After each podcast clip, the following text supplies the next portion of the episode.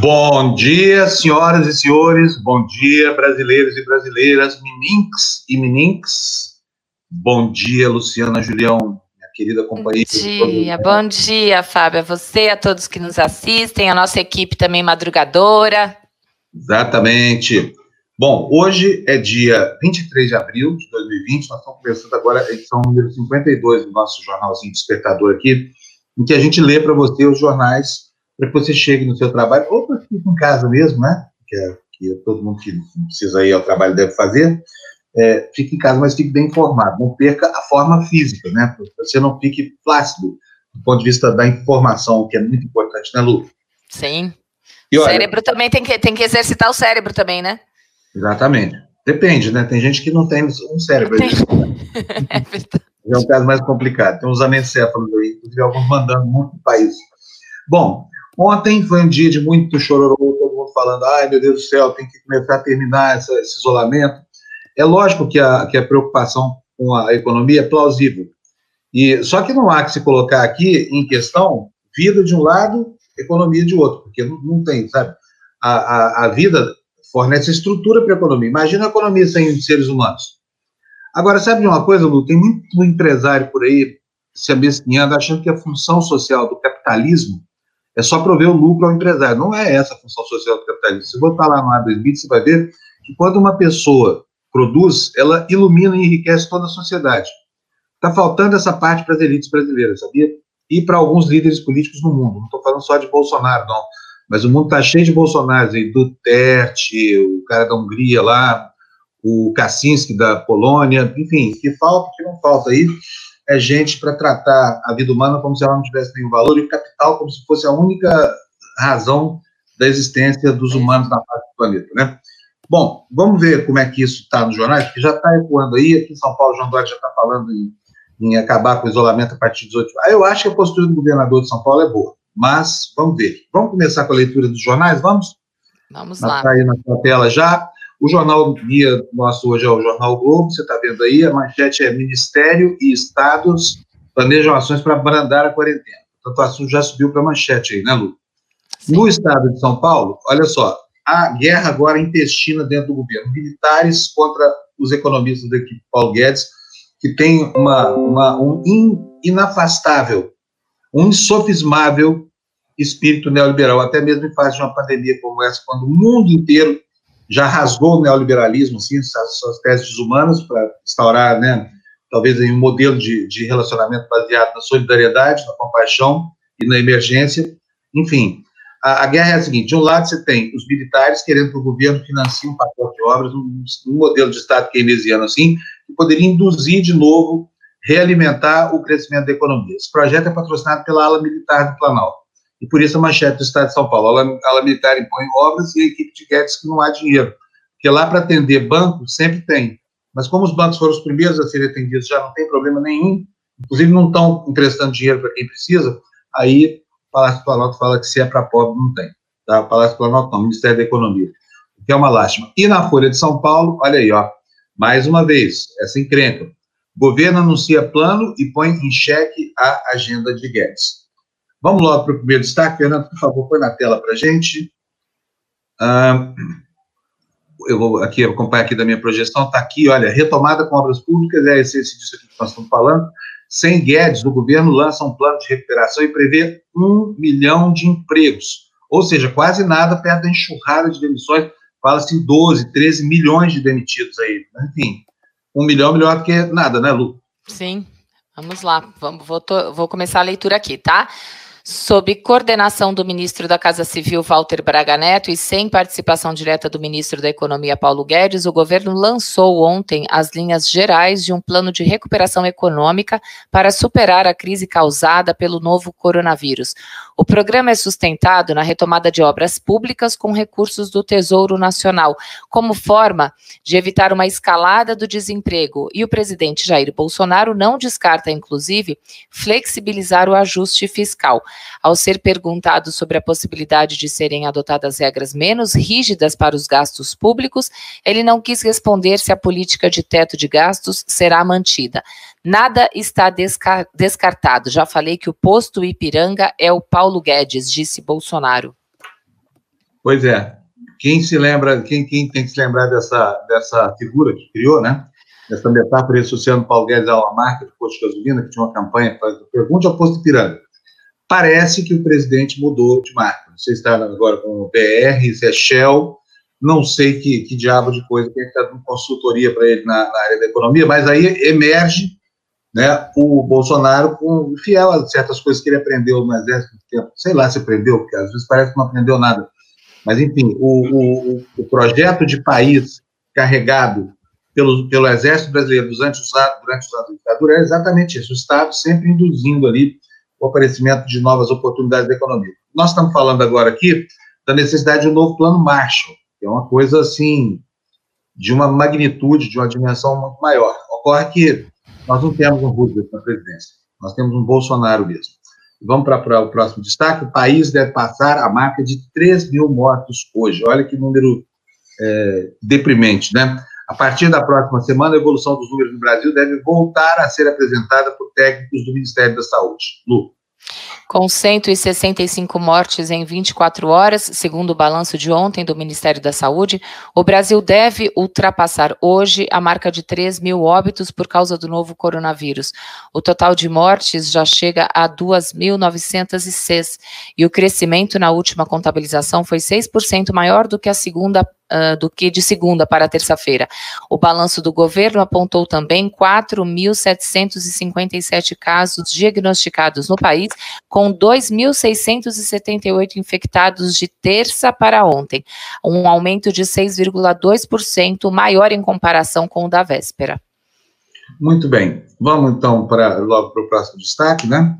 É, olha, aí começa a haver essa pressão toda é, pra, pela reabertura do comércio. É óbvio que uma hora as coisas vão ter que voltar à rotina, né? E a gente está vendo que tem alguns setores da, da, população que já começam a aderir a essa politização do, do assunto e a pressionar os governantes para que eles liberem a coisa. Acontece que é o seguinte, o coronavírus acabou de chegar ao Brasil, né?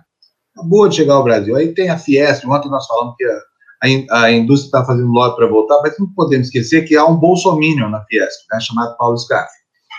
Então está aí a manchete da próxima notícia nossa, é abertura gradual, após queixas, Dória planeja a volta da atividade de maio. Daqui a pouco a gente vai ver uma troca do lugar do discurso, vocês vão ver. Mas qual é a, a informação, Lu? O governador de São Paulo, João Dória, apresentou ontem o esboço de um plano para flexibilizar a quarentena contra o coronavírus no estado a partir de 11 de maio.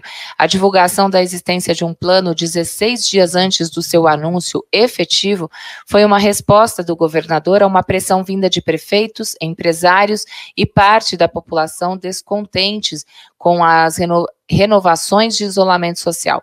Dória promete somente para 8 de maio detalhar o plano. Em princípio, elevará para atividades econômicas com menor risco de contaminação e regiões menos afetadas pela Covid-19. O governador destacou que o retorno será, aspas, gradual, heterogêneo e de forma segura, fecha aspas.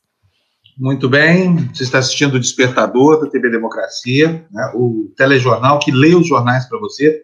A gente lê todos os jornais do dia para que você possa ficar bem minimamente informado, né, vamos dizer assim, e para que você possa que você possa encontrar nos jornais os assuntos que estão em destaque pela imprensa, né? E vamos para o próximo assunto aí. Olha, engraçado isso, né? O Brasil é um país em que quando você não tem solução para o problema, aparece sempre uma solução fácil, linda e errada. é, um, é um provérbio, eu não sei o autor dessa frase, mas é mais ou menos o que está acontecendo. Por que, aqui no Brasil, quando você tem uma dificuldade de manejo no veterinário, se, se chama um general, hein, Lu? Conta para mim, você que entende de general. O, o, eu? não, entendo não. Eu vou chamar a André. Cadê a André, a nossa é, general? Nós é, temos uma a, general aqui, né? Vamos perguntar para ela, porque nós também usamos um general. André, aparece aí, por favor. Ela não vai aparecer? Será que ela está de pijama hoje ainda? Então, enfim, vocês conhecem General André, ela vai aparecer fatalmente aqui, porque é, é, ela tem a obrigação de me colocar freio.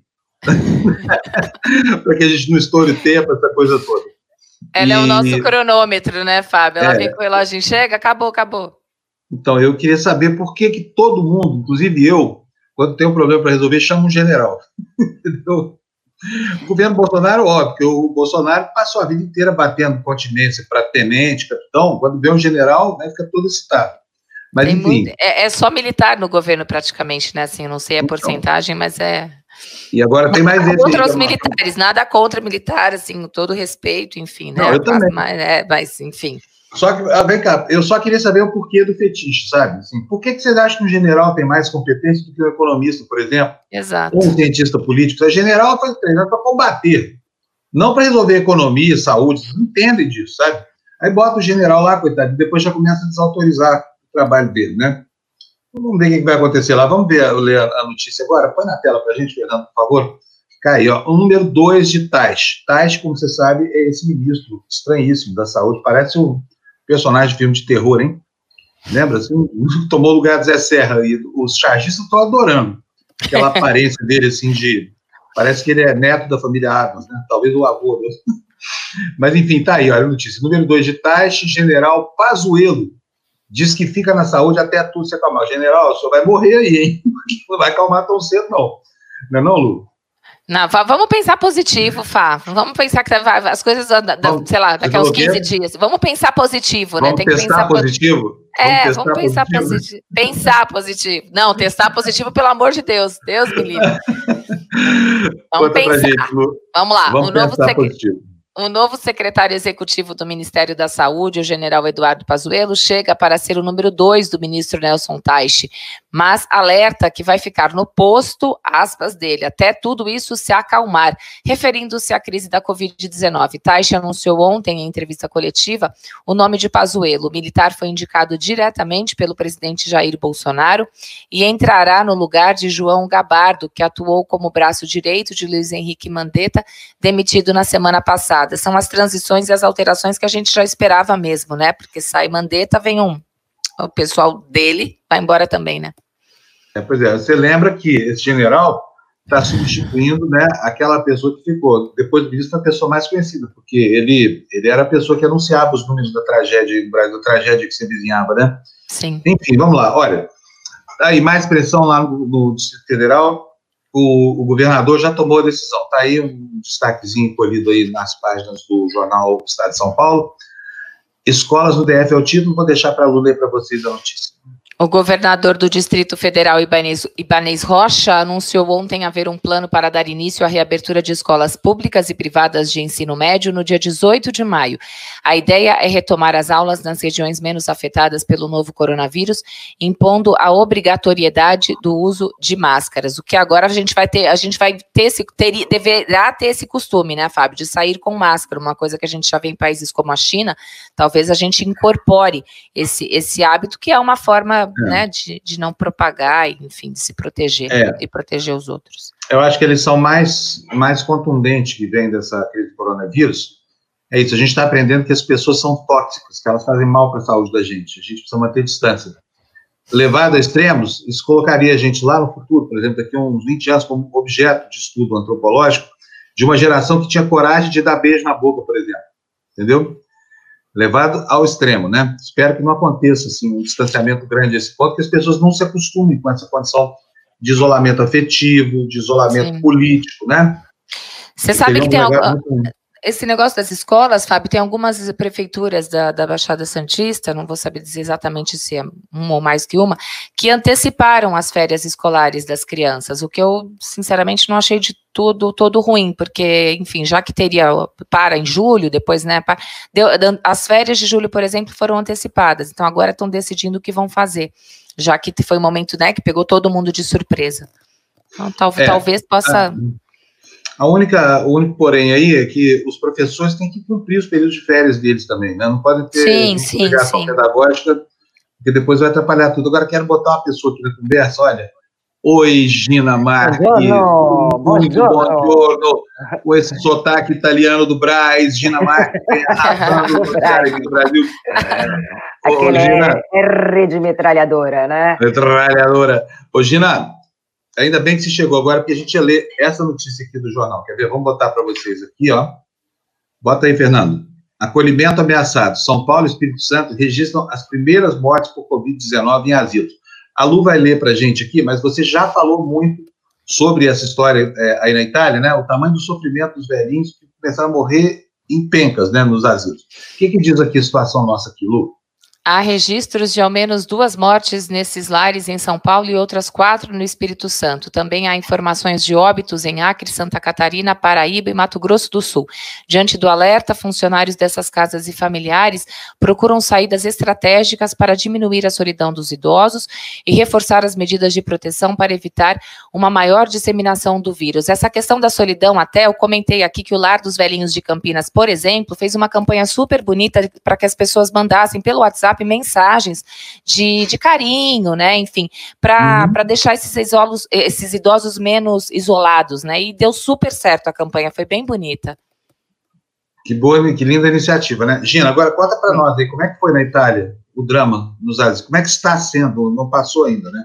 Não, não passou. A polícia está investigando, aumentam só os números que são variáveis, né? Cada vez parece mais ainda, mais casos, mais mais investigações, eles ocultaram realmente os, os dados dos pacientes e, pior ainda, nesse Pio Albergo Trivulzio, que é esse onde explodiu o escândalo em Milão, no qual são mais ou menos entre 140 e 200 pacientes mortos, né, é, neste, neste asilo, eles, inclusive, os depoimentos dos, dos, funcionários que trabalhavam lá, eles falam, não, eles proibiam a gente de, de usar máscara para não amedrontar os idosos.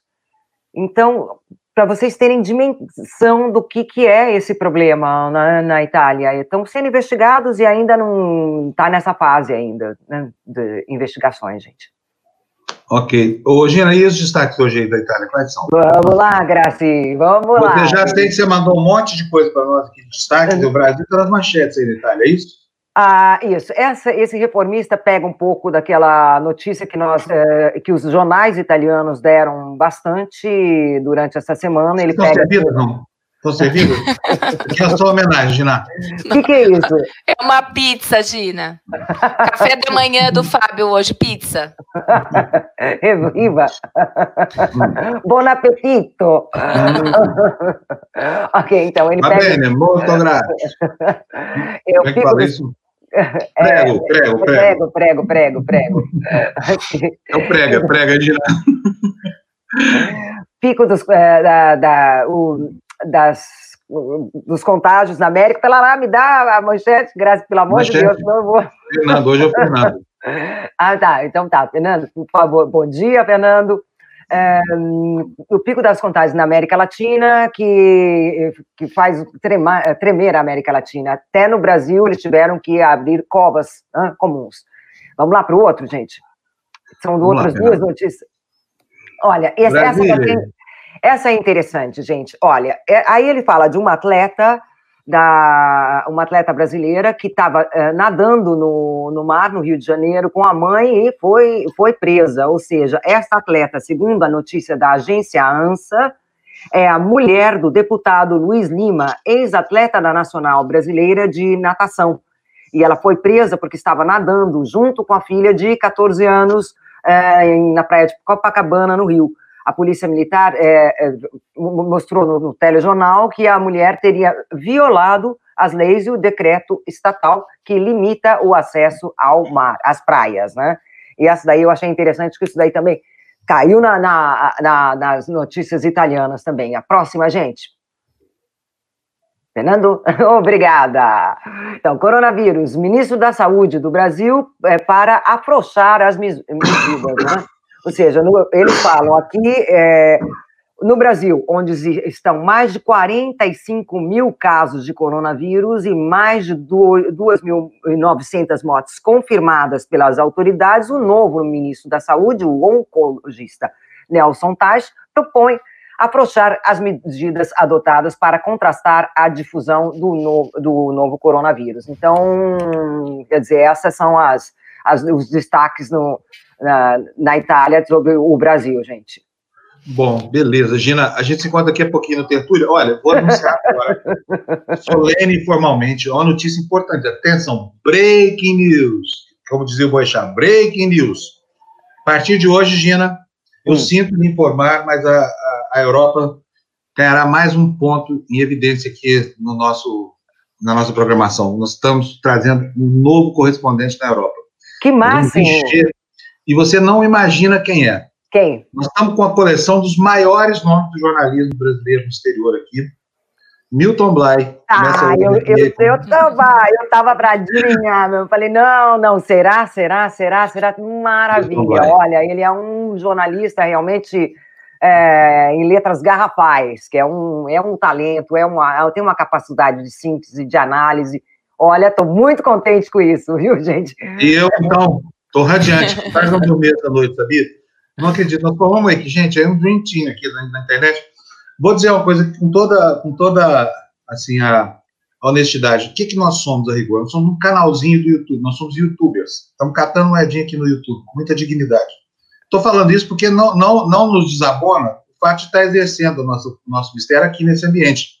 Como a gente está vendo, se não fosse por essa tecnologia hoje, a, a, o papel, é, dizer, o isolacionismo mundial seria muito pior, né? E nós estamos aqui para ajudar as pessoas a ultrapassarem talvez o período mais difícil das nossas vidas. Não sei se a gente vai viver uma outra crise como essa, que coloca em questão não são só é, as nossas fantasias aqui sobre germes e vírus e morte, não sei o que mais, mas é um filme de terror passando em todas as telas. Assim, você olha a tela da política, só tem notícia ruim. Você olha a tela da, da, da, da comunicação, o campo da comunicação, só tem notícia ruim. Para onde você olha, você só vê desentendimento, briga, radicalismo, é a democracia entrando em, em, em estado de caos absoluto, né, em boa parte do mundo, aqui, nos Estados Unidos, no, no, na Europa, no centro da Europa, essa coisa toda. Então, aí é que o papel do jornalismo é mais importante ainda. Por quê? Porque alguém precisa botar rumo para as pessoas, falar, olha, indicar, o caminho é esse aqui, ó, vai por aqui, você vai com segurança.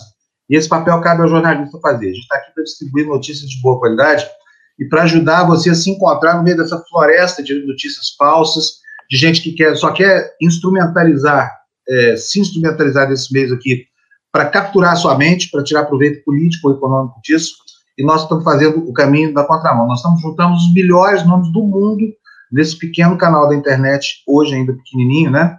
Mas a gente vai que vai numa velocidade gigante, sabe? A gente está parecendo uma epidemia de coronavírus. É verdade mesmo.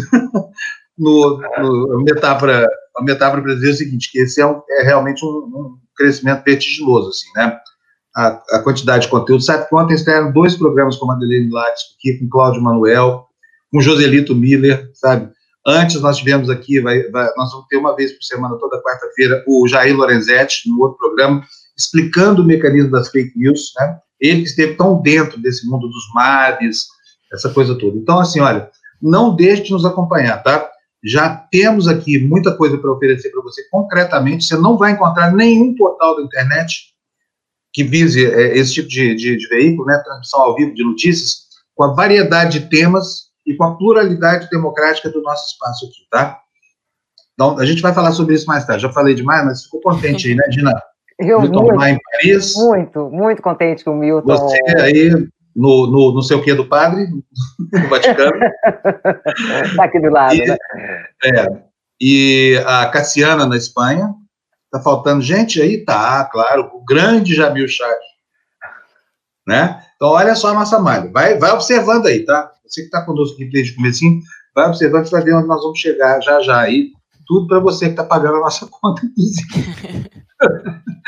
Gina, fala, tem mais algum destaque? Não, né? A gente já tinha terminado, né? Não, a gente já tinha terminado, era, era só isso. A Itália está bastante preocupada com esse retorno, né? agora essa próxima fase, que é a chamada fase 2, que em teoria deveria começar dia 4 de maio mas aí não tem nada confirmado ainda sobre a abertura dos, dos uh, do comércio, das atividades produtivas, eles estão falando de duas entre três, mas não estipularam ainda, não estipularam, por exemplo, regras para bares, restaurantes, como é que vai ser isso tudo.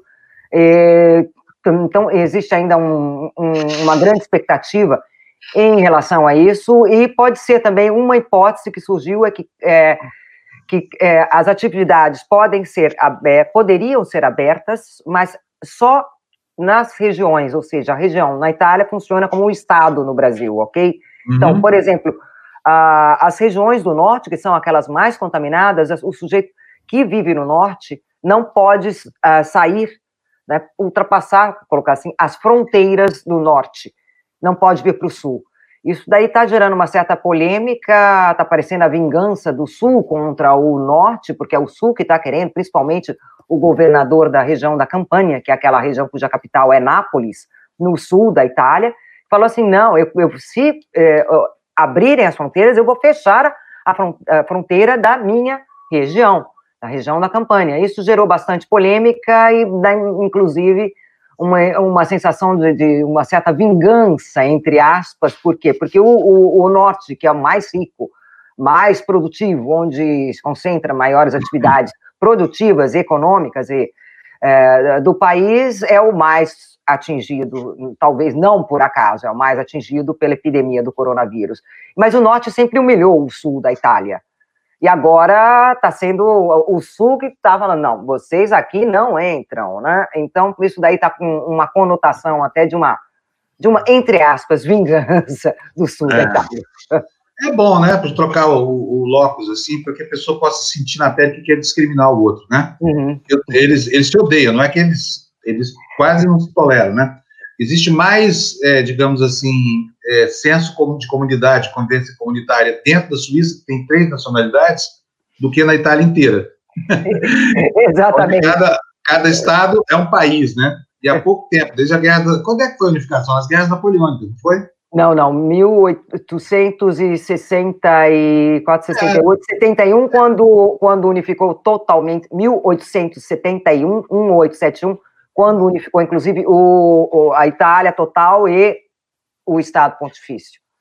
É, exatamente. É, e... Também era uma outra coisa. Mas foi o Mussolini quem estabeleceu que a língua nacional seria o, o italiano, né? Que. Acho que foi assim. Até então, cada, cada estado tinha sua, sua, seu. Como é que chama isso? Ainda existem os dialetos, né? Os dialetos. É. Mas a, a, grande maioria aqui é, fala italiano mesmo, e muito, inclusive existe uma batalha ao contrário, de cultivar o dialeto, de não perdê-lo como parte cultural mesmo de um povo. Né? É. Como, então ainda existe. Em algumas regiões é bem forte. Por exemplo, no sul é bem forte. Em Nápoles, o dialeto napolitano é de, um, de uma beleza, de um canto, parece, lindo para mim. e, e, Compensação lá, lá no Abruzzo, onde nasceram meus avós, eu fui lá visitar, não entendi nada. Eu já, já tenho dificuldade louca com o italiano. Lá no Abruzzo, então, parecia que eu estava na, sei lá, na Grécia, um lugar assim, bem enrolado, sabe? Ô, ô, gente, vamos tocar o nosso jornal, nós estamos tá devagando, esquecendo a notícia. Beijo, grande então, beijo. Beijo, querida. Até mais, gente. Olha aqui, gente, olha que bonitinho, ó. Minha mamãezinha que seja um bom dia para o Brasil, irmão. Desde que ela foi, a gente conseguiu resgatar minha mãe do bolsonarismo, ela está tão doce. É, o, Fa Fábio, a gente, você me botou uma, uma mensagem de bom dia super bonitinho, vou devolver aqui para a Cleonice Melo. Bom dia, viu, Cleonice? Obrigada pelo carinho. Cadê essa mensagem? Ah, tá É aqui, que você botou já faz um tempinho e ela, o programa mais atualizado do momento, enfim, eu anotei aqui para a gente não esquecer de dar o bom dia. Muito obrigado. Grazie mille, já diria Gina. Olha, quero agradecer também. Morro Matos, cinco reais aqui no Superchat para gente. Muito obrigado. Sigam o exemplo dele, galera. Precisamos de dinheiro para pagar a nossa conta aqui. Nos ajudem se você acha que nós somos importantes, tá? Feito o nosso merchan, vamos dar sequência aqui, porque senão a gente não vence o dia, né, Lu? Vamos botar na tela aí, olha só, olha, conta que não fecha. Faltam médicos, mas existem. Engraçado isso, né? Tem vagas abertas, mas não tem os profissionais de saúde. Conta que não fecha. Faltam médicos, mas existem 3.668 vagas abertas, Lula. Em meio aos esforços para ampliar o atendimento e tornar mais efetiva a resposta à pandemia, governo federal, estados e municípios têm encontrado dificuldades na contratação de profissionais de saúde. Levantamento feito pelo Globo, com base nos resultados de editais publicados desde março, mostra que ainda há pelo menos 3.668 vagas para médicos. Desde a identificação do primeiro caso de Covid-19 no Brasil, o Ministério da Saúde, por meio do programa Mais Médicos, Governos estaduais e prefeituras buscam aumentar rapidamente a quantidade de profissionais dispostos a enfrentar a doença. Dezenas de processos de contratação temporária foram publicados. A pesquisa identificou 8.205 vagas oferecidas, das quais 4.537 foram ocupadas. Isso equivale a 55% das vagas. Pois é, já já nós vamos falar do reflexo disso. Quero agradecer muito o Roger Oliveira, nos doando aí dezão. Muito obrigado. Obrigada, Roger. Obrigadíssimo, viu? Se, se, se, você tivesse do lado do Tertúlio, você ia ganhar uma salva de palmas hoje, viu, Roger? Ontem a Bárbara Gância começou essa história. Eu achei lindo isso, porque, gente, é tão, é tão necessário assim, esse gesto de desprendimento, vocês não imaginam.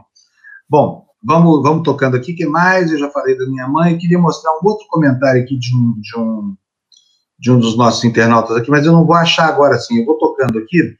É, Frei Leal, bom dia, bom dia, Frei. Bom Todos dia, Frei. Dia com a gente, né? É, todo dia. dia, Frei Leal faz tudo sempre igual. Sacode da cama às seis da manhã, liga o computador e fica esperando a gente entrar no ar aqui. Ó. É legal isso, eu gosto disso, sabia?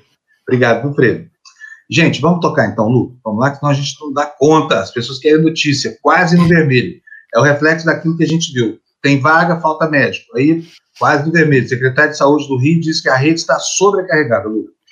O panorama sobre o avanço da Covid-19, traçado ontem pelo secretário de Saúde do Estado do Rio, Edmar Santos, mostra que o sistema público de hospitais já está sobrecarregado. Em, entre, em entrevista ao Bom Dia Rio, da Rede Globo, ele afirmou que a rede está na luz laranja forte. Segundo o secretário, 80% dos leitos de CTI e 70% das enfermarias das unidades estaduais estavam ocupados ontem. Bom, por outro lado, a burocracia está é, provocando cada vez. Eu, eu repeti aí o slide número 11, acabei de apagar, então o 11 novo é esse que diz aí: hospitais de campanha, etc, etc. É, a notícia é essa aí: olha, hospitais de campanha ainda sem data para receber, por um problema burocrático, vocês acreditam nisso? Quer dizer, nós temos, ao mesmo tempo em que o sistema de saúde já vive uma situação de colapso, você tem aí dezenas de vagas abertas, prontas para serem utilizadas, mas fechadas porque falta documento.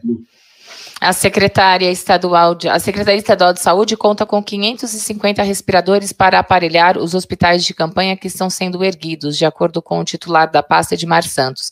Segundo ele, as duas primeiras unidades temporárias a entrar em funcionamento serão a do Leblon, com 200 leitos, 100 de UTI, e a do Maracanã, com 400, metade de UTI. No entanto, não há previsão concreta da data de inauguração. Ambas nas palavras da, de ambas, ambas as palavras de Edmar devem começar a funcionar até meados de maio. Para outras sete unidades ainda não há prazo. Que beleza, temos conosco aqui a Cíntia. Bom dia, Cíntia. Bom dia, Bom Cíntia. dia, todo mundo. É, vou dar minhas notícias rapidinho hoje, porque já fui avisada pela nossa querida Andréia, que hoje não vai ter tertúlia para mim, porque tem seis convidados lá e, tem, e, e, e é muito complicado. Sério? Verdade. Então, vou passar aqui rapidinho as notícias do dia e amanhã a gente fala mais, tá bom? Ah, não, isso não significa que você está liberada. A gente pode rever tudo se você quiser participar. não, não, não, não, tudo bem, eu dou as notícias agora. Vamos lá, é, Hoje é quinta-feira, né? Então é o número, é o dia que sai o número dos pedidos de auxílio-desemprego aqui. Estão planejando, planejando não, né? Ah, estão dizendo que vai ser mais 4 milhões de pessoas que fizeram esse pedido na última semana.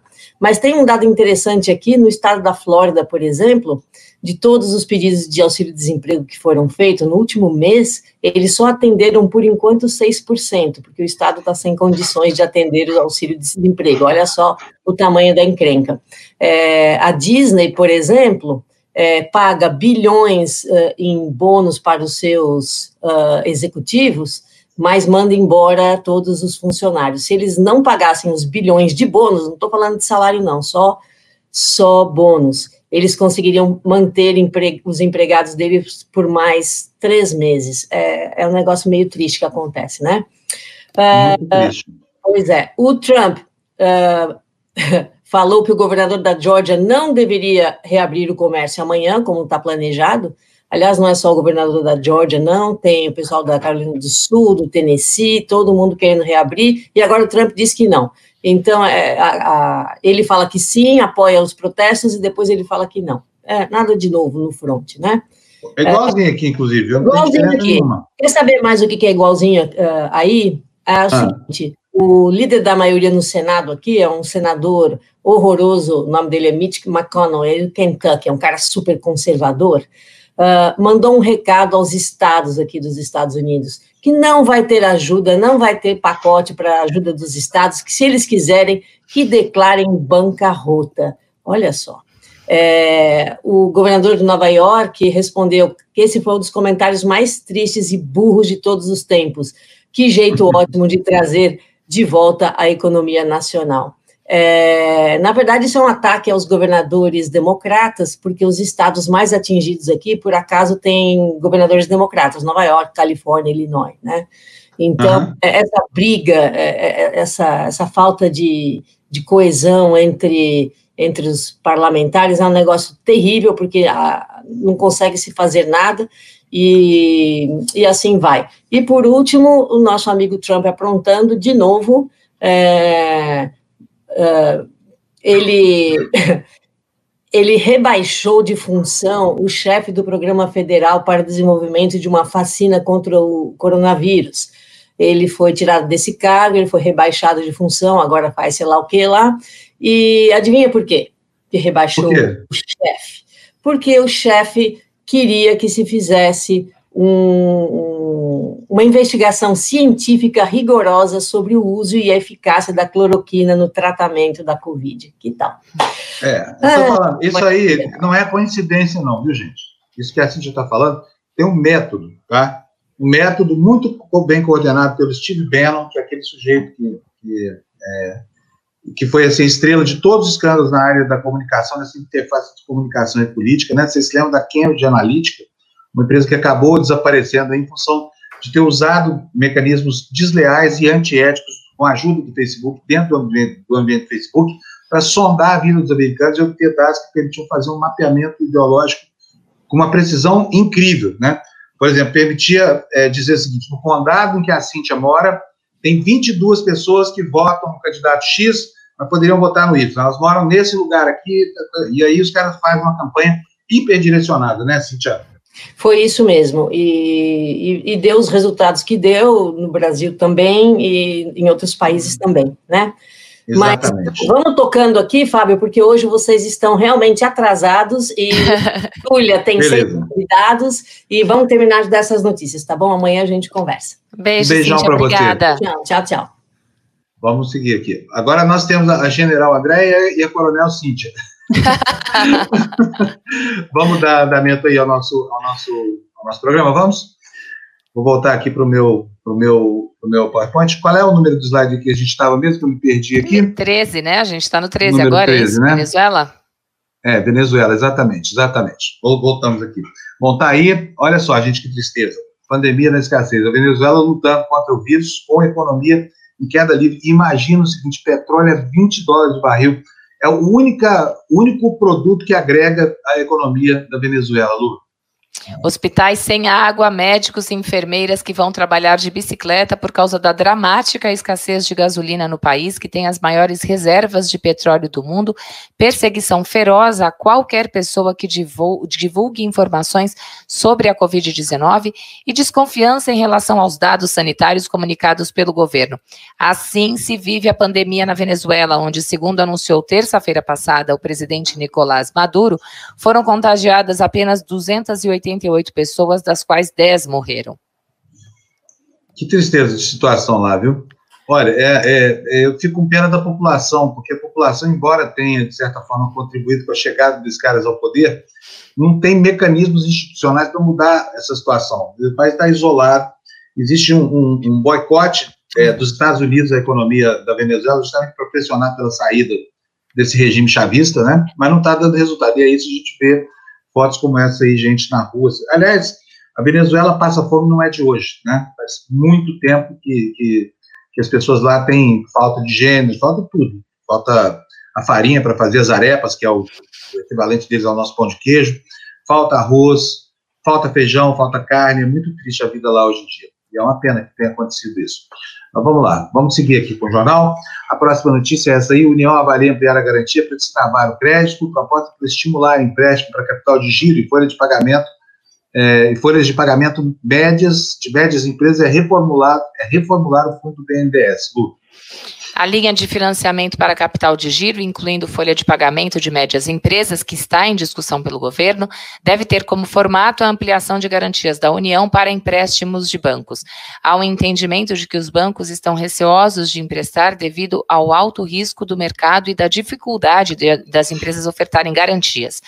O BNDES avalia que, com a nova formatação, será possível desembolsar recursos de bancos para as médias empresas. Pois é, mas vocês não acham que isso é pouco demais, não? Porque é o seguinte, o banqueiro é um personagem curioso, ele não perde nunca. É ele, ele se precavende de tanto. E outra coisa, num país sem companhia, nós temos cinco bancos, né? Se você for no Bradesco não conseguir, você vai no Santander. Se não, se não der, você vai no Itaú. Se não der no Itaú, aonde que vai? Acabou. Eu contei cinco aqui, acho que é demais. Acho que tem cinco grandes bancos. Mas, enfim, tem o Bradesco, tem... e aí tem os bancos estatais, que a burocracia mata, né? Vai abrir uma conta na Caixa para você ver o que, que acontece. Vai lidar com o aplicativo horroroso que eles têm lá. O Banco do Brasil com uma má vontade gigante. Eu sou cliente do Banco do Brasil. O Banco do Brasil tira limite do seu cartão. Você tem uma pendência qualquer, o banco esqueceu de pagar uma conta qualquer lá. Os caras, ao invés de te cobrar, eles tiram o seu cartão de crédito, sabe, em plena pandemia. Aí até se descobriu o que, que foi, por que o cartão está sendo recusado, essa coisa toda, já, já foi o dia, né? Imagina isso, enfrentar essa pandemia sem o cartão de crédito no bolso. Não sei como é que as pessoas estão fazendo, não. No, no, deu uma bronca lá esses dias aí resolveram o problema, sabe? Um absurdo. Gente, temos dois superchats aqui que eu quero colocar na tela. Olha, o Roger Oliveira nos mandou dezão. Roger não pediu nada. Obrigada, Roger. Nada. É só um ato mesmo de generosidade dele. Roger, muito obrigado. Coraçãozinho. E o, o Jesus Almeida nos mandou vintão. Muito obrigado, senhor. Também. Tá? Apreciamos muito seu gesto de, de, de desprendimento e prometemos devolver muito em função dessas doações, tá bom? Sigam o exemplo dele, gente, ajudem a gente com a conta aqui, que não é pequena, tá bom? Ah, e aqui temos aqui, olha, hora de dar bom dia ao Atush, mais tarde eu volto. Estou colocando isso aqui porque o Atush não é nosso concorrente, ele é amigo da gente, ele é meu amigo, eu gosto muito dele, acho que ele faz um jornalismo competente, é, uma das poucas vozes que não se calaram, né, ligadas ao petismo, essa coisa toda, que sobreviveram e numa condição privilegiada. Hoje o 247 é uma, uma senhora referência em comunicação. Então, se você puder, manda um abraço para o Leonardo Atush lá em meu nome, tá bom? Bom, tinha uma informação aqui também de um dos nossos, de um dos, olha aí, ó, Eliette, ele ontem, o RJTV, o médico denunciou que o hospital onde ele trabalha tem um, respira, um respirador para 30 pacientes. É uma situação de completa indigência, né? Que coisa isso, viu? Olha, Aqui, olha, o, o Felipe Andrade está nos agradecendo. Ele fala, gostaria de agradecer a indicação do livro Como as Democracias Morrem. Fantástico. Estamos no caminho do cemitério. Olha, Felipe, eu, eu volto esse livro sempre, porque esse livro, é, na verdade, ele consegue projetar né, o que, que vai acontecer com o ambiente da democracia. E o diagnóstico é muito preciso. Acho que essa é uma das grandes obras da, da, da, da ciência política assim dos últimos anos, sabe? É um grande tratado sobre o, o status do contrato social aqui em países cuja democracia vai indo para o beleléu, como é o nosso caso aqui com esses bolsonaros e companhia limitada, né? Tocando, tocando para o próximo, na tela, o próximo destaque, por favor, Fernando. O governo desiste de antecipar, coitada dessa gente, ó oh, gado, quando dão um alento para vocês, já tiram logo o sal do coxo. Meu Deus do céu. E aí não é só o gado que perde, né? Todo mundo. Gado, não gado, humanos, bípedes, quadrúpedes e tudo mais. Dê para nós, por favor, Lu.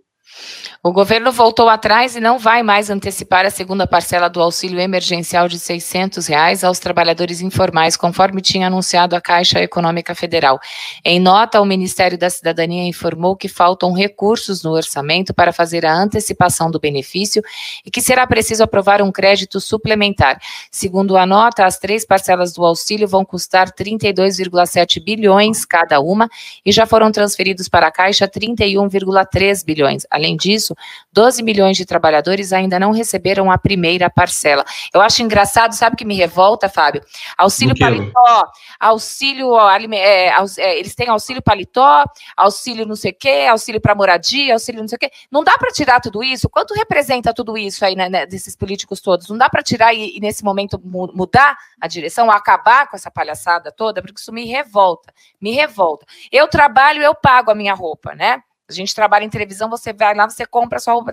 Por que, que eles têm tanto auxílio assim?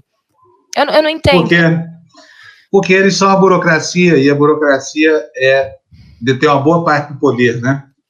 O, o, próprio Gramsci, quando teorizou a sua, a sua formulação de Estado, identificou a burocracia como sendo um dos grandes elementos conservadores, inclusive até dos vícios na, na, na máquina pública, né? Bom, vamos tocar, gente, que não é hora de falar de, de academicamente da política, não. É hora de mostrar os erros da, que a política produz. Vamos para o destaque, Fernando, por favor. Olha aí, Câmara aprova ajuda de 15,9 bi para micro e pequenas empresas. O Tesouro garantirá 85% das operações de crédito. O projeto voltará ao Senado. Mas é só no campo das intenções. O que, que diz aí a notícia, Lu? A Câmara dos Deputados aprovou ontem o texto base do projeto que facilitará o acesso a crédito a micro e pequenas empresas durante a quarentena provocada pela pandemia. Articulada com o governo, a proposta autoriza o Tesouro Nacional a depositar 15,9 bilhões de reais em um fundo para bancar parte dos empréstimos em caso de inadimplência dos tomadores. O texto, modificado por deputados, retornará ao Senado após a votação de destaques. Muito bem. Olha só quem é que está conosco aqui. Jamil Chad. Eu tenho uma notícia tão boa para você, Jamil, que você vai adorar, sabia? Olha, eu estou aguardando notícia boa, cara. então, essa Muito notícia bom. é boa mesmo. Estão é, trazendo outro correspondente da Europa aqui para o canal, Jamil. Será que você vai aprovar? Já tá Você, como o nosso decano na Europa, entendeu? Você, como já tem 53 dias, aqui já tem cabelos brancos e tudo mais, que, que você acha dessa contratação aqui? Na verdade, é contratação, vai ter uma participação voluntária de lá, muito bem-vinda. É o Milton Bly, lá de Paris. Oh, que espetacular. Grande Bom mesmo. demais, hein? Bom olha, demais. olha, olha o Dream Team, Jabil Chad, Milton Bly e todo, todo, todos nós aqui em volta de vocês, assim, ó. Espetacular. Iluminando o nosso noticiário. Não é legal? Grande notícia. Muito Ótimo. boa, né? Espetacular. E, Parabéns. Bom, ao menos nós temos alguma notícia boa por aqui para dar, né, Jamil? Olha, bom, é, deixa eu te falar, andei lendo seu turno. Me conta uma coisa, de onde foi que o Ernesto Araújo foi arranjar essa confusão? Qual é a intenção, Jamil? O que está acontecendo? Por que, que, o, que o cara provoca o mundo dessa forma? Esse maluco das relações internacionais. O que, que acontece com essa gente? Me fala. É, olha, é, eu conversei com muitos diplomatas é, desde ontem, é, e assim, eu não consegui encontrar ninguém é, Fábio, é, dizendo, não, olha, é, de fato ele tem razão, ou é, de fato é, existe uma mensagem importante por trás disso. Não, não tem. Né? Por quê? Porque você ali tem uma luta contra o um inimigo imaginário, que é o, a dominação do comunismo. Né? Eu não, eu, sinceramente, eu acho que é, provavelmente o Ernesto deve ser um dos poucos é, incluindo os partidos comunistas que acreditam que isso possa ser possível. Né? É, eu acho que não tem nenhum partido comunista hoje no mundo que acredita tanto no poder do comunismo como o Ernesto, né, no caso. Mas, enfim, esse é uma. Agora, é, você tem um inimigo imaginário e um inimigo real. O inimigo real é o vírus. Né? Ele é real, ele mata, ele destrói a economia, ele revela quem é líder e quem não é líder. Então, ele é extremamente real.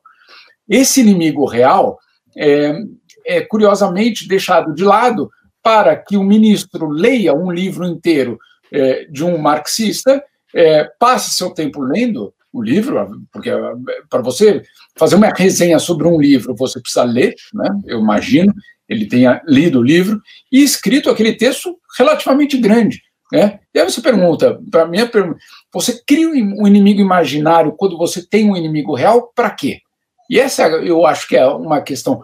É, é, por quê? Porque será que você não está dando conta do inimigo real e é melhor, é, vamos dizer assim, desviar a atenção para esse inimigo imaginário que é o comunismo? Porque o inimigo real ele coloca alguns desafios muito reais também para a diplomacia brasileira. Tipo, é, temos relações é, construtivas o suficientemente para é, ter acesso a tratamentos no mundo, para convencer governos a nos fornecer tratamentos pelo mundo.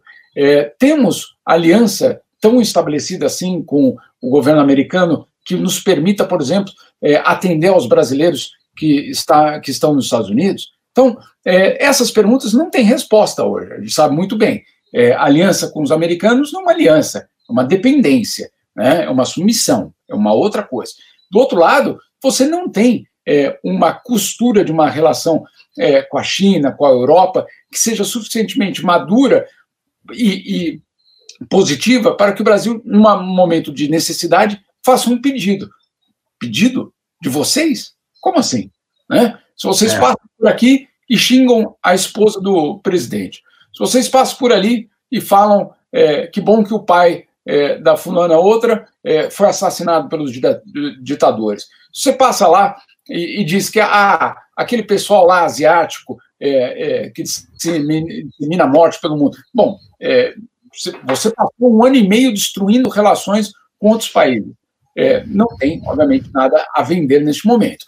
e aí, uma, uma das interpretações aqui da, da, da diplomacia é de que isso foi justamente uma tentativa de desviar a atenção, porque o inimigo real, hoje, para o inimigo real, o Brasil não tem uma resposta. Pois é. E vamos viver de caçar fantasmas, né? São os, é Don Quixote elevado a menos um. É o inverso do, do, da loucura do Don Quixote. É uma é loucura improdutiva, né? É. Beleza, Jamil. Um abração para você. Bom dia aí, tá? Uma, uma um detalhe que hoje pela manhã a Angela Merkel é, fez um discurso diante do, do parlamento e eu achei impressionante a, a clareza e a lucidez da Angela Merkel. Eu sempre digo, viu, Fábio, é, se toda a direita fosse igual a você, né? Eu queria até cantar essa música um dia para ela, né? porque é impressionante. É uma direita é, é, extremamente lúcida, é, coerente, é, humanista, é, essa é a direita da Angela Merkel. Ou seja, você não, então. precisa, você não precisa ser de direita e ter, é, escrever aquelas coisas que a gente viu no texto do Ernesto Araújo. Não. Né? É. A Angela Merkel, que viveu sob o comunismo, é, a última coisa que passa pela cabeça dela é a preocupação com a volta do comunismo. Não, é, ela não está preocupada com isso. Agora, ela falou uma coisa extremamente interessante hoje, que o vírus ele ameaça, é, é, Fábio, ele ameaça a democracia. Então, é, ela colocando o, o, desafio não apenas como um desafio econômico, um desafio social, um desafio é, de, é, é, sanitário, mas também um desafio para a própria manutenção da democracia. Você precisa ser líder para falar uma coisa dessa, né, meu caro? Precisa. E precisa ser sábio. Né? Principalmente sábio, porque é, tem dois estigmas hoje que são anátemas, são situações pavorosas, eu acho um absurdo. A gente está aqui justamente para furar essas bolhas, né? Que é a, aquela bolha que se forma à esquerda, que é vista pelos seus antagonistas como o local da corrupção. Né? Ou seja, ser de esquerda hoje é ser ladrão. Não, não cabe ninguém na esquerda que não seja ladrão. E ser de direita é ser troglodita e fascista, como é o nosso presidente, que é a família dele. Tem um vácuo no meio disso tudo, sabe, entre essas duas posições, que é gigante. Entre nós e o outro lado do oceano tem a Fossa das Marianas, né? que é o espaço da democracia, graças a Deus. Agora, eu preciso dizer mais uma coisinha, Jamil, que você assim, é incrível. Nós que, que rejeitamos esses, esses estigmas e tudo mais, somos dois terços da população. Os que hum. querem ficar nesse ambiente de guerra cultural, essa coisa toda, ver essa loucura de voto comunista, são só um terço. Então, vamos acabar com eles, é isso. É uma democracia ainda, enquanto for uma democracia, a maioria ganha. Concorda? Certamente. Pelo menos é, é, é, é tentar convencer, é, Fábio, que essa. Que, que, claro, nesse jogo, é, acima de tudo, o que essas narrativas tentam é fazer ganhar voto. Né? Agora, ganhar voto e chegar ao poder, e o resultado desse ganhar voto, desse processo, é a destruição de uma sociedade ou de uma coesão nacional, isso é extremamente sério. Porque se você constrói o seu poder é, disseminando basicamente o ódio em relação ao outro, quando você chegar lá, claro, você precisa continuar, continuar nutrindo esse ódio, porque afinal de contas você foi eleito com base nisso. Muito bom, Jamil. Muito obrigado. Boa quinta-feira para você aí. Para você Boa também. tarde, tá? Tenhamos um bom. dia de, de calma e quietude para que o fim de semana não seja leve. Tchau, Tchau Jamil. querido. Tudo de bom. Fim de semana, é claro que eu sei que amanhã, ainda é sexta-feira, tá? Tem trabalho. Márcio Otávio, super obrigado pela sua doação vintão aí Obrigada, na Márcio, meu coraçãozinho. Muito obrigado. Vocês estão muito generosos hoje, tá? Estou adorando esse dia. Eu sei que está difícil ganhar o dinheiro, tá? O é, que, que, é isso aí, Fernando? O que, que, você fez aí? É o nosso próximo destaque, é? Eu já Isso. sei, tem a mão da general Andréia atuando ali sobre o Fernando. Quer apostar? Como não? Ela já já vai aparecer aí. É, olha, você também pode ajudar o nosso canal, tá? Você acha que a gente é importante? Eu vou até colocar aqui, você tanto que a gente é democrata aqui, a gente preza tanto a democracia, que eu vou encontrar aqui onde é que estava aquele negócio. Tem um provocador aqui, vou dar palanque para otário aqui, que nem dizia o, o, o Boechat. Olha só. Primeiro ele pergunta isso aqui, ó. Fábio, vocês só leem notícias dos outros? Não, a gente lê as suas também. Manda para a gente a notícia aí. Doutor Kisoko. aí, olha só o que ele faz, ó. Cadê? Doutor Kisoko. Cadê? Onde é que tá? Olha, doutor Kisoko, fica mesmo por aí, entendeu? Vai assistindo nosso jornal que só dá notícia dos outros aí. Quem sabe se você não fica. Olha aí, ó. Isso era para ser um jornal. Não, é um programa de culinária, você tá vendo? É que o cara tem dificuldade de compreensão, ele não sabe distinguir um telejornal de um, de um, de um sei lá, um reality show. Aqui é o BBB 21, tá? Se você não entendeu ainda, calma, tá? Vamos chamar o Babu, vamos chamar a Rafa, vamos chamar a Manu, você vai ficar satisfeito, satisfeito de ver, tá? Fica aí, vai me dando audiência aí, porque isso também dá um dinheirinho pra gente, você tá vindo aqui e ajuda a pagar a informação para quem precisa dela, né? não para aqueles que se idiotizaram e não, não precisam de informação. Olha, estão faltando cinco minutinhos, menos de cinco. Vamos para a nossa corridinha? Vamos. Ô, Fernando, fica esperto aí, hein, mano? fica esperto aí. Vamos lá, começando. Pode começar, Lu. Credores da Odebrecht aprovam recuperação. Você quer que leia ou vai ser... Pode ler, pode ler, pode ler. A Odebrecht conseguiu ontem aprovar os planos de reestruturação de 12 das 20 subsidiárias que estão em recuperação judicial. Os credores das outras oito subsidiárias vão analisar a situação das demais companhias entre maio e junho. Esta é a maior recuperação judicial da história do país, com dívidas totais de 98,5 bilhões de reais. Próximo destaque, Fernando Direto. Outro. Aê. Em novo recorde, o dólar comercial atinge R$ 5,40. A moeda americana acumula uma alta de 34,9% somente este ano. Injeção no mercado de 500 milhões do Banco Central não impediu a valorização de quase 2% na divisa, que chegou a R$ 5,41 na máxima do dia. E só para lembrar, hein? Paulo Guedes disse que se ele fizesse muita bobagem, aí sim chegaria a 5. Estamos já em 5,40, então a quantidade de bobagem deve ser gigante, né? Olha, eu vou botar uma pessoa aqui muito bacana. Olha, tá toda pimpona, ela ali, veja só. Uhum. Buenos dias, Jéssica. Bom Tudo dia. Bem? Tudo ótimo, e vocês? Tudo bacana. Me conta uma coisa, como é que vai ser a aula hoje? Ontem você prometeu que não ia, que não ia precisar de nada, né? É isso, nada. mas tô vendo cabo de vassoura lá no fundo já. Tem, cabos de vassoura e garrafas de água. Hoje é um circuito com todos esses materiais. Meu Deus, ela vai fazer. Então, todo mundo ela... já tá bem. Ela vai fazer um crossfit na sala. Hein? não é não? Isso mesmo. Então não percam. A aula da professora, vai buscar o cabo de vassoura aí. Enquanto é... a gente termina aqui, dá tempo de pegar esse, o dá. cabinho de vassoura, a sua aguinha, né? Pode Isso também, não precisa ser só a garrafa PET, ela falou. Pode ser um saquinho de um quilo de, de farinha, de açúcar, o que tiver aí, tá? Não é para doar, não. É para fazer ginástica. Você volta Isso daqui a pouquinho, então, né, Jéssica? Daqui a pouco eu espero vocês aqui. Tá bom, Joia. beijão para você então, até já. Beijo. Nossa super tchau, Jéssica, sempre animadíssima, né? Vamos voltar para os nossos destaques aí, vamos? Fernandão? Vamos Muito bom, Fernando está esperto. Estados veem risco de atrasar salário de servidor. Para secretário da Fazenda, o socorro proposto pela União é insuficiente. Pacote da equipe econômica prevê repasse fixo de recursos em vez de compensação da receita. E no Senado, o texto deve ser posturado pelo presidente da Casa da Biocolumbre. Sua vez, Lu. A arrecadação cai não, 3... Não. Cadê, não? Fernando? Ah, aí, não, aqui. A arrecadação cai 3,22% no pior março desde 2010. O volume pago em impostos soma 109,7 bilhões de reais. Resultado ainda não reflete integralmente efeitos da crise do coronavírus na economia. Sua vez. Minha vez. Bolsonaro tenta diminuir a tensão com o judiciário. Sua vez, Lu.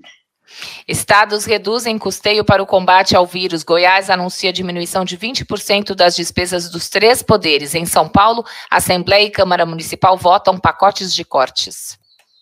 Desde o Fernando, em blog, chance... é isso que a gente estava falando. Olha aí, ó. Olha aí, ó. Estou te falando. Jesus é esperado. Ainda não voltou. Mas o demônio já veio. Ele incorporou numa garrafa de Fanta laranja lá nos Estados Unidos e criou um genérico loiro aqui no Sul, né? E aí ele fica, esse, essa força demoníaca fica regimentando todas as almas penadas ao lado e dá nisso. Olha, em blog, nós estamos falando isso desde ontem, é que dá vontade de, de comentar muito isso aqui, sabe? Porque é tão ridículo, sabe? A oposição destrambelhada dessa, desse responsável desse ministro aqui. Em blog, chanceler fala em comunavírus. E o médico mandou não contrariar, Lu. Você quer que leia essa? Não, não, tá, bora, Não, vamos passar, né? Estados americanos desafiam riscos de novas infecções e retomam economia. Muito bem. Hungria e Polônia usam a pandemia contra a oposição. É o uso político dessa, dessa doença, assim como nos Estados Unidos e aqui no Brasil, né? Estão politizando o tema. Próximo destaque. Número de mortes no Brasil dobra a cada cinco dias. O ritmo supera Estados Unidos e Europa. Quero ver o Bolsonaro fazendo fake news agora, como fez, publicando uma tabela imprópria, comparando dados de um ponto da curva com outro ponto da curva de países mais adiantados que nós nesse ciclo do vírus, né? Vamos lá, então. A Alemanha, Reino Unido iniciam um teste de vacina, de uma vacina. Pode ser uma boa notícia para a gente no horizonte aí, mas vai demorar. Sua vez, Lu. Folha de São Paulo agora, né? Partidos querem eleição em 2020 sem destinar fundão ao combate a vírus. Assim como Justiça Eleitoral, a maioria das siglas defende que, se adiamento do pleito for necessário, não deve se dar por longo período. Muito bem. Tem mais um aí? Tem. Ramos pede menos caixões e mortes e mais fatos positivos nos jornais. É simples, ministro. É só vocês produzirem. Produz alguma notícia boa aí que a gente dá aqui, né? Não é isso, Lu? É isso aí. Tem mais uma aqui, pra... não tem? Tem, tá aí, ó. Presidente perde a paciência e dá respostas ríspidas a apoiadores. Pode ler para gente, por favor, essa aí? Nesta quarta, um homem pediu que o presidente desse atenção aos lotéricos do país. Bolsonaro interveio, abre aspas, o senhor não está acompanhando os lotéricos, então. Com todo respeito, nós convidamos vocês, demos uma cesta de vantagens sem vocês pedirem nada. O pessoal, 98% ficou satisfeito, fecharam as lotéricas. Fiz um decreto, abri 3 mil loterias fechadas, então não sei mais o que o senhor quer. Fecha aspas. Eu, eu sei que estava na cabeça dele, porque não, o cara ser bolsominion nessa altura do campeonato não está fácil também, né? A gente tem que tirar o chapéu para os que ainda estão nessa Resistem, né? Os que ainda resistem. É. Ele deve ser uma dessas pessoas, provavelmente é um bolsominion a menos na conta do Bolsonaro. Mas ele está sendo drenado no, no seu prestígio, assim, embora ainda mantenha lá um, uma boa fração da sua popularidade, né? Aliás, indevida. Não sei como é que a pessoa que pensa que pensa pode, pode como é que é isso aqui, gente? É verdade, Panunzio, que você tem um caso com GB? Quem é GB, hein? Guilherme Boulos? O, o Rui Chapeleta, não é verdade não, tá, filho? Continue com as suas atividades e nós com a nossa aqui. Bom, nós terminamos já os nossos destaques, né? Não se preocupem com a nossa vida sexual, tá tudo bem, tá? Preocupe-se com a sua, você que quer usar, é, é, digamos assim, requintes de crueldade com conotação sexual, porque isso aqui não funciona, tá? Aqui é o seguinte: quem escolhe o nível do debate é quem nos confronta. Tá? Veio, com porrada vai tomar porrada. Bateu, levou. A gente prendeu isso com uma sumidade do governo Collor, cujo nome me recuso até a pronunciar aqui, porque dá azar, viu, Ju? Ô, ô, Luciana, Julião. então, vamos embora? Vambora, vambora. Vamos botar a professora Jéssica na parada. Cadê? Eu tô vendo o banco Hora da malhação agora, né? Ó, cadê a Jéssica? Sumiu. Ih, chegou. Ah, ela aí, ó. Ah, ela não some, não. Lu, beijão, Jéssica, boa Beijo, aula. beijo para vocês. Boa quinta. Senhoras, senhores, meninques e meninques, muito obrigado pela, pela audiência. Amanhã a gente está de volta aqui às sete da manhã. Olha, não perca o Tertúlio hoje, está assim de gente interessante. Vai ter estreia do Milton Bly como nosso correspondente. Ó, chiquésimo esse negócio, vocês vão adorar, tá? Tudo isso para que você tenha mais informação e possa. Como é que é?